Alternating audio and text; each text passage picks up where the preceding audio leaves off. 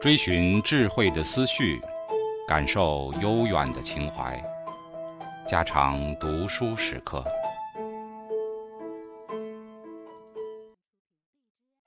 警告：慎入，非专业朗读，听后可能出现且不仅限于挺尸等严重不适，另切勿洗耳，以免污染水源。引发小猫、小狗中毒等严重生化事件。外貌重要性的性别差异，因为女性外貌传达出了足够的信息，相应的，男性对美的标准由此进化而来。因此，在男性择偶时，性魅力显得尤为重要。在一项从1939年到1996年的跨时57年的择偶研究中，研究者调查了美国的男性及女性择偶时。对不同品质的重视程度，约每隔十年重测一次，以确定美国人的择偶偏好怎样随时间而变化。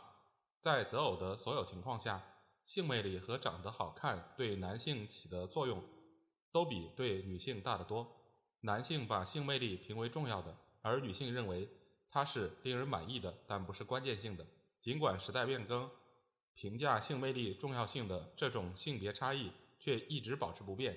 至少在目前整整五十年内没有什么变化，但是这并不意味着性魅力的重要性就是一成不变的。正相反，在过去一个世纪，就美国而言，性魅力的重要性一直在急剧上升。从一九三零年开始，几乎每过十年，外貌的重要性的增加量对男性和女性而言都是一样的。这是与电视、时尚杂志、广告以及对模特的媒体报道的兴起密不可分的。例如，对伴侣外貌要求的量表评分量距从零到三来看，从一九三九年到一九九六年，男性的要求从一点五零增至二点一一，而女性的要求从零点九四增至一点六七。这表明择偶偏好会发生改变。这些变化确实体现了文化演变和社会环境的影响。然而，性别差异仍然保持不变。现在男性与女性的差异与二十世纪三十年代末时的差异相比，仍然没有变化。这种性别差异不单单限于美国或者西方社会，它与区域、习惯、婚姻制度以及文化生活方式无关。在三十七种文化的择偶研究中，从澳大利亚到赞比亚的所有男性都比女性更看重外貌。中国就代表了这种差异的平均值。男性对美的重要性评分为二点零六，而女性评分为一点五九。这种性别差异存在着跨国界的一致性，它与种族、民族、宗教、地理区域、政治系统，甚至是婚姻制度都没有关系。男性对性魅力的偏好似乎是凌驾于文化之上的一种普遍心理机制。男性偏好排卵期女性吗？也许基于男性欲望的一个最明显的预测，就是他们应该对正处于排卵期的女性表现出一种强烈的偏好，因为在此期间，排放于子宫中的卵子有可能受精。对远古男子来说，谁能够察觉女子的排卵期，谁就占有繁殖优势。首先，他们对这些女子开展求爱攻势，实施诱惑，进而与之发生性关系。从而使成功繁殖的概率最大化。其次，由于避开了那些不处于排卵期的女子，他们节省了大量精力。最后，已婚男子可以在配偶排卵期对其进行限制，以防他人侵犯。事实上，大部分其他雄性灵长类动物都能觉察它们的雌性同伴何时处于排卵期。不过，雌性动物也并不对自身的排卵状态有所隐晦。例如，雌性黑猩猩一进入发情期和排卵期，就会发出视觉与嗅觉信号，吸引雄性前来交配。当雌性黑猩猩不处于排卵期时，一般都会被雄性所忽略。然而，对人类而言，排卵期是隐蔽的，或者说是秘密的。传统的科学观念认为，并没有证据表明男性能够觉察女性是否正处在排卵期。尽管识别女性的排卵期有极大的繁殖收益，选择还是没有进化出相应的适应器。也许这种结论太过仓促了。事实上，已有一些证据表明，男性或许是可以觉察女性的排卵期的。第一，在排卵期，女性的皮肤会变得更有血色，显得容光焕发。与此相伴的，女性有时会发热，脸颊出现健康的红潮。第二，排卵期女性的皮肤会比其他时期更亮泽，这也通常被认为是具有性魅力的线索。一项跨文化的研究发现，在提到对本国人的肤色偏好的五十一个国家中，有四十七个更偏好比当地肤色更亮的颜色，但未必是最亮的肤色。第三，在排卵期。女性的雌激素水平升高，相应的女性的腰臀比率就降低。如前面提到的，较低的 WHR 对男性更具有性魅力。第四，如第二章提到的，在单身酒吧，排卵期的女性被接触的次数更多。因此，我们已经有四种证据表明，男性觉察女性排卵期的可能性：皮肤富有血色，肤色更加亮泽，WHR 稍微减小。以及在单身酒吧被触碰的次数增多。不过，因为排卵期的女性可能传递出更多的性信号，所以即便男性确实能够对女性的性兴趣做出反应，也不一定意味着他们能够觉察女性的排卵期。另一项研究对女性激发的接触假设提供了环境方面的支持。研究者对一群已婚妇女进行了为期两年的调查。因为体表温度在排卵前期会有一个上升，所以通过测量体表温度就能测量到排卵期。在这二十四个月中，妇女在体验到性欲的日子里，就按要求在表格上画下 X。据报告，妇女的性欲在排卵期到达前稳步增加，在排卵期后或刚好在排卵期达到峰值，随后稳步下降，直到不易怀孕的经期。因此。在单身酒吧里，排卵期女性被触碰次数更多这一事实，也许反映了女性膨胀的性欲、更暴露的穿着，或者其他研究者尚未考虑到的性信号。总之，男性是否能觉察女性排卵期仍未有定论，许多研究还在进行之中。但现有证据足以表明，当女性处于排卵期时，她们的皮肤以及身体会发生一些潜在的。可觉察的变化，而这些变化对男性具有性吸引力。在未来的几年内，对男性不能觉察女性排卵期这个传统观念的对错，我们将有可能做出恰当的裁决。父子关系不确定性问题的解决方法：女性的排卵期是隐蔽的或秘密的。拥有这样一种不同寻常的适应器，在灵长目动物中是罕见的。尽管就像前面已经提到过。它也许没有我们想象的那么隐蔽。这种相对隐蔽的排卵期也使得当今女性的繁殖状态变得模糊不清。这种隐蔽性还戏剧性地改变了人类择偶的基本法则。不单单排卵期，甚至整个生理周期中的女性都对男性具有性吸引力。秘密的排卵期使得男性不得不创造出一种适应器，以便能够更加确定父子关系。我们来看看雄性灵长类动物。要防止配偶与其他异性发生关系，他们只需在雌性发情期采取措施。相对于人类，他们可以完全确信自己的父亲身份。他们与配偶分开及交配的时期是被严格限定的。在其配偶发情期的前后，他可以放心大胆地做其他事情，无需担忧配偶怀上其他雄性的孩子。远古男性却无法享受这样的待遇，因为交配对于人类的生存和繁殖来说。并不是唯一的活动，男性不可能时时刻刻守在女性身边。一名男性守护伴侣所花费的时间越多，用于处理其他关键的适应问题的时间就越少。因此，与其他灵长类雄性动物不同，远古男性面临着父子关系确认的问题。在女性排卵期隐蔽的情况下，如何确认自己的父亲身份？婚姻可能提供了一种解决途径。相对于其他男性。已婚男性的繁殖优势实际上是增加了父子关系的确信度。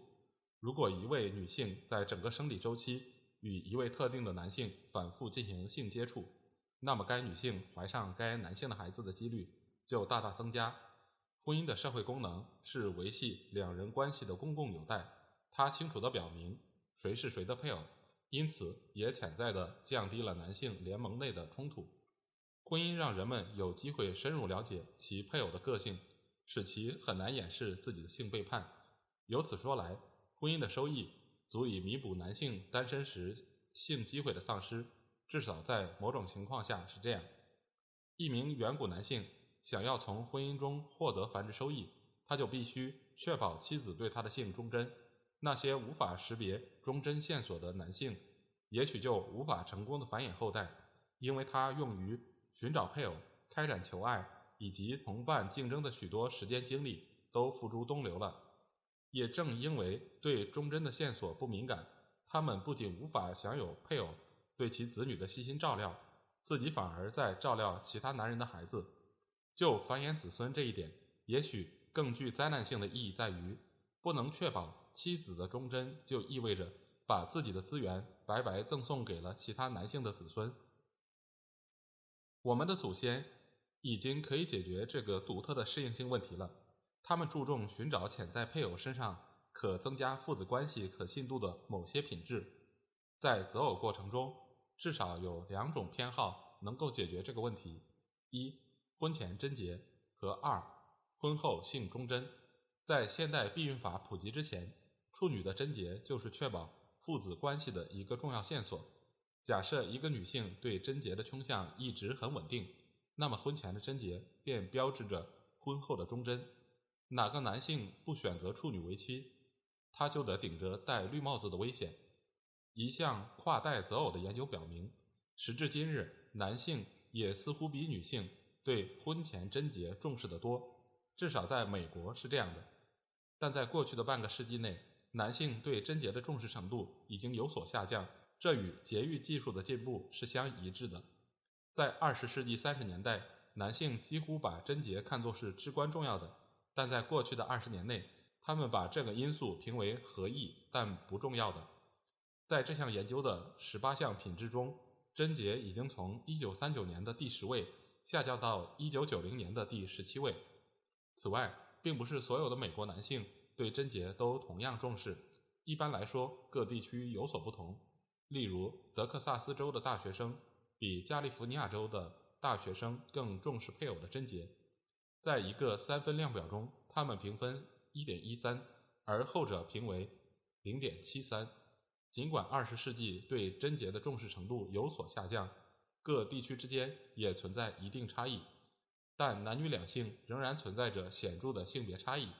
在长期择偶中，男性比女性更重视未来配偶的贞洁，男性比女性更重视贞洁程度，这在世界范围内都是如此，但因文化不同而存在差别。一个极端是中国、印度、印度尼西亚、伊朗。中国台湾和以色列的巴勒斯坦阿拉伯地区的居民，在选择潜在配偶时对贞洁高度重视；而另一个极端是瑞典、挪威、芬兰及荷兰、西德、法国等地的居民，则认为选择配偶时对方是否处女，在很大程度上无关紧要，甚至毫不重要。尽管世界范围内两性年轻和性魅力的偏好的性别差异趋于一致。但在一项国际性研究中，只有百分之六十二的受调查文化在择偶的贞洁问题上存在显著的性别差异。但是有一点是不变的，在这些存在性别差异的文化中，男性对贞洁的重视程度始终高于女性。在对贞洁的偏好中存在的文化变异，也许要归结为以下几个因素：婚前性行为的普及性、择偶时对贞洁的要求程度。女性的经济独立性以及评估的信度，贞洁与其他品质，例如性魅力的不同，就在于它不易被直接观测，即使是鉴定处女的身体检查，也并非完全可信。究竟处女膜的变化或破裂是性行为还是人为破坏所导致，还无从可知。人们对贞洁的重视程度的差异，也许可以部分归结为女性经济依赖性的不同。以及对自己性行为的控制程度的不同，在某些文化中，诸如瑞典，婚前性行为根本没有阻碍。实际上，在瑞典，婚前没有人是保留着童贞的。这种情况的原因之一，也许是瑞典的女性比其他国家的女性在经济上独立得多。法国学者提出，瑞典女性从婚姻中得到的收益，相比其他大多数国家的女性要少得多。瑞典的社会福利系统包括儿童日常护理、长时间的带薪产假以及许多其他物质帮助。瑞典的纳税人有效地提供了从前由丈夫提供的帮助，把女性从对男性的依赖中解放出来。这种经济上的独立也使得女性婚前自由性生活的风险降低，轻松的单身生活也成为了可与婚姻旗鼓相当的一种选择。因此，事实上没有一位瑞典女性在结婚时还是处女。而在调查中，瑞典男性对贞洁的重视程度，在一个三分量表中仅有零点二五。说到有利于男性繁衍后代、确认父子关系时，未来的忠诚度比贞洁还要重要。如果男性不能要求配偶是处女，那么他们更需要性忠诚。在一项包括短期与长期择偶的研究中，美国男子把缺乏性经验这一项评价为合意的。此外，在负三到正三的量表上，美国男性把乱交看作婚配对象最令人厌恶的品质。评分为负二点零七。以前性活动的实际多少，比起贞洁本身来，对于远古男性解决父亲身份的问题，做出了更为有效的向导。当前的研究表明，对婚前性行为的认可程度是预测婚外性行为的最好指标。婚前拥有许多性伴侣的人，比那些婚前几乎没有性伴侣的人，更容易对配偶不忠。现代人更重视对方的忠诚。在对有承诺的配偶关系中，六十七种可能品质的喜好程度作出评价时，美国男性把诚实和性忠贞视为最重要的品质。几乎所有的人都对这些品质给出了最高的评分，在负三到正三的量表上，得分平均为正二点八五。相应的跨文化研究仍在进行中，以检验该结果是否具有普遍性。男性把性背叛。视为妻子最可恶的品质，评分为负二点九三。由此可看出，男性十分看重忠诚。妻子的性背叛给男人带来的痛苦比其他品质多得多。该结论得到了跨文化研究的证据支持。女人也同样会因为配偶性背叛而异常愤怒，但几个其他因素，例如性攻击，就比性背叛更容易激起女人的愤怒。总结一下，我们可以列出男性对长期配偶的品质要求：除了善良、可靠性、容易相处等人格特征外，男性对性魅力也十分看重。性魅力的指标与女性的生育力高度相关。本质上，男性对女性外貌的需求解决了寻求生育能力的女性的问题。然而，仅有生育能力还不够，女性的体内受孕可以确保其母亲身份。而男性却不能，这提出了第二个适应性难题。因此，男性十分重视配偶的性忠贞，这部分的解决了父子关系不确定的难题。栏目五点二：男同性恋是怎么回事？异性恋倾向是心理适应器的主流，约百分之九十六至百分之九十八的男性和百分之九十八至九十九的女性的天生性取向都是异性恋。任何降低繁殖成功率的倾向都应该被自然选择残酷的淘汰，而人群中总是存在小部分的男女同性恋者，这就成了进化中的一个天然的谜团。经验研究显示，性取向有轻微的可遗传成分，而且男同性恋者比异性恋者有更低的繁殖率。对于男同性恋现象的一种早期进化解释是亲族利他主义理论。该理论解释说，同性恋取向的基因之所以能够在进化中存留下来，是因为同性恋者对亲族成员更多的投入，补偿了他们放弃繁殖带来的损失。然而，该理论并没有得到同性恋研究的经验支持。就对亲族的投入而言，男同性恋者与异性恋者并没有什么不同。事实上，男同性恋者与家族更为疏远，这与亲族利他主义理论的解释刚好相反。一种更新的理论提出，我们应该关注同性恋行为本质的功能，而不应关注性取向。进化心理学家提出，同性恋行为具有特殊功能，形成联盟。该理论认为，年轻男子与年长者的同性恋行为提供了一种策略，形成联合以提高社会等级地位，最终获得更多的异性性接触。这种联盟形成理论有几个优点。例如，关注同性恋行为的功用，以及重视跨物种的比较研究。在其他灵长类物种中也存在同性性行为，尽管如此，该理论仍然遭遇了几个经验困境。虽然它可以解释部分的文化现象，例如古希腊和新几内亚某些部落的同性恋现象，但并没有证据显示大部分文化中的年轻男子把同性恋行为作为联盟的策略。的确，非性关系的同性联盟是常见现象，它无需性行为的代价即可达成。更进一步说，尚无证据显示有同性性行为的男性比其他男性更容易结成联盟，或者获得更高的地位。就这一问题，我们还需要做更多的研究。尽管最近的理论以及经验研究都试图理解并解释男同性恋取向以及同性性行为。但是它们的起源仍然是科学之谜。目前的进展只是让我们意识到，根本没有一个现有的理论能够独立完整的解释男女同性恋现象，更不用说去解释同性恋取向的人群中复杂的个体差异了。